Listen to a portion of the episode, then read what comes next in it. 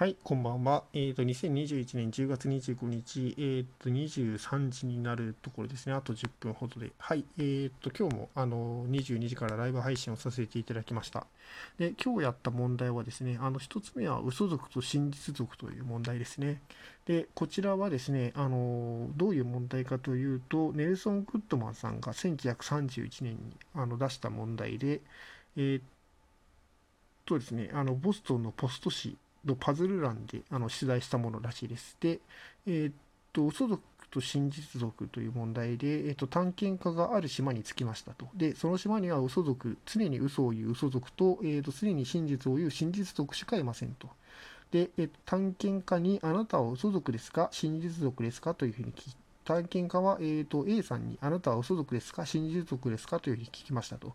A さんは現地語で探検家には意味不明な言葉を言いましたと。で、えーと、次に B さんは、えーと、A は私は嘘族と言ったというふうに言ったと。で、そして C さんを見て C も嘘族だというふうに言いましたと。で、そして C さんは A は真実族だと言いましたので、さて A さん、B さん、C さんはそれぞれ何族でしょうか？っていうことで、えー、っとですね、これはまあ、あの、論理パズルに慣れている方はすでに、すぐにわかるかというふうに思うんですけども、えー、っと、私は嘘族ですっていうふうには、嘘族は言えないんですね。なので、あの、まあ、嘘族は常に嘘を言わないといけないので、私は自分が嘘族とは言えないと。だから、えー、っと、B さんの一つ目の発言は嘘であると。つまり B さんは嘘族ということですね。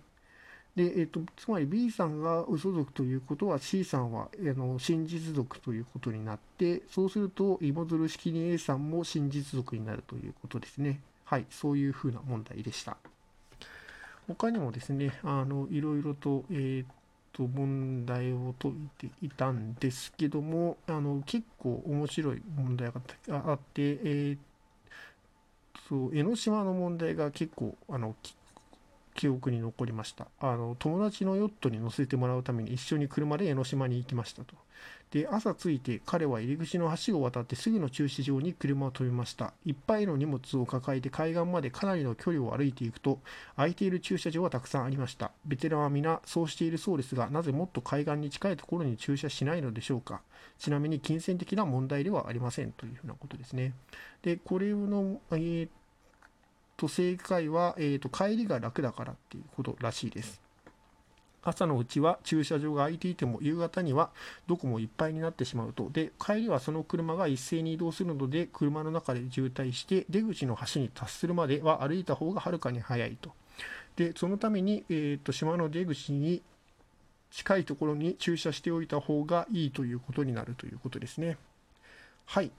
と、まあ、あのそういうふうなあの話をしておりました。あのこれはなあのあの結構なるほどなっていうふうに思思いました。はい。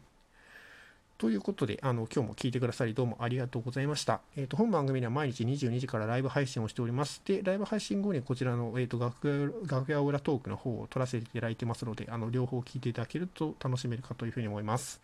はい。えーと、それでは皆様、良い一日をお過ごしください。えっ、と、聞いてくださりどうもありがとうございました。